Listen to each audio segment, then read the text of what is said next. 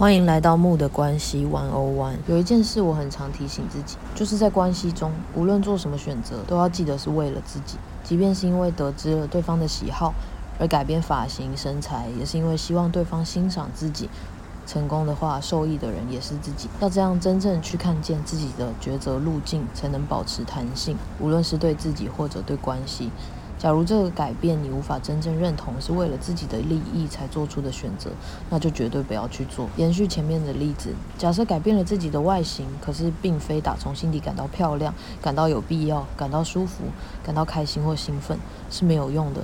同时会因为一直想着我是为了你才如何如何，所以当我不开心，你有责任，这样一定会让关系变得沉重。不止在外形，在生活方方面面都是习惯、花钱态度、价值观。真正只能为了自己而做选择，然后学习承受结果，学习沟通分享，于是会共同创造出未来。